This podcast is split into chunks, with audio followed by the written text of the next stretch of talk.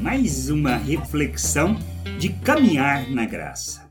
Andarmos segundo o modelo de Cristo, andarmos na vontade do Pai, sermos imitadores de Cristo, o que isto de fato significa para nós e qual é o impacto que isso tem em nossas vidas. Compreendemos, de fato, ou o que a gente tem vivido é somente uma religiosidade, um legalismo religioso. De fato, não queremos conhecer a Deus nem a sua vontade, mas defendemos os nossos interesses. Como expressamos que amamos a Deus? Como expressamos que seguimos o exemplo de Cristo? São questões que a gente precisa responder.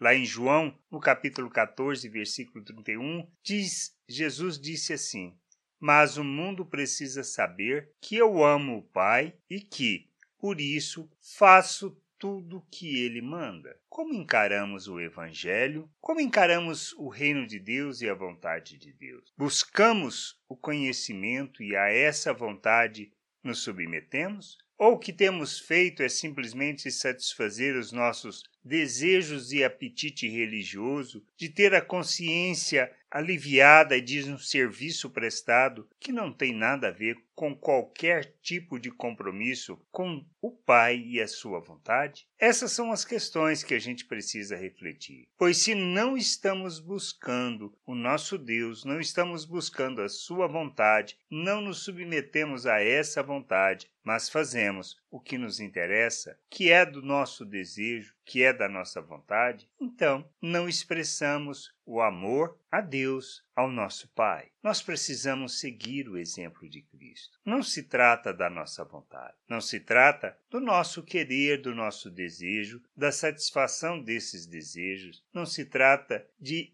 aparência, mas de vivermos o nosso dia a dia, nas coisas que fazemos, na maneira como vivemos, o reino de Deus na terra. Expressamos o nosso amor por andarmos na vontade do Pai, por nos submetermos à Sua vontade, por fazermos o que é da sua vontade. Precisamos entender isso, precisamos compreender que este é o querer de Deus para as nossas vidas. Ele nos chama para vivermos a plenitude de vida que ele planejou. E a gente só faz isso quando andamos segundo o modelo de Cristo, quando andamos naquilo que seja a vontade de Deus e em obediência, não por uma obrigação não para recebermos algo em troca ou muito menos para não sermos punidos, mas por uma expressão de amor, de entendimento e de submissão, sabendo que isto é o melhor. Como podemos fazer isso? Somente à medida que nós crescemos, amadurecemos e buscamos o conhecimento de nosso Deus. Buscamos o conhecimento do Pai. É nisto que está a verdadeira vida. É nisto que está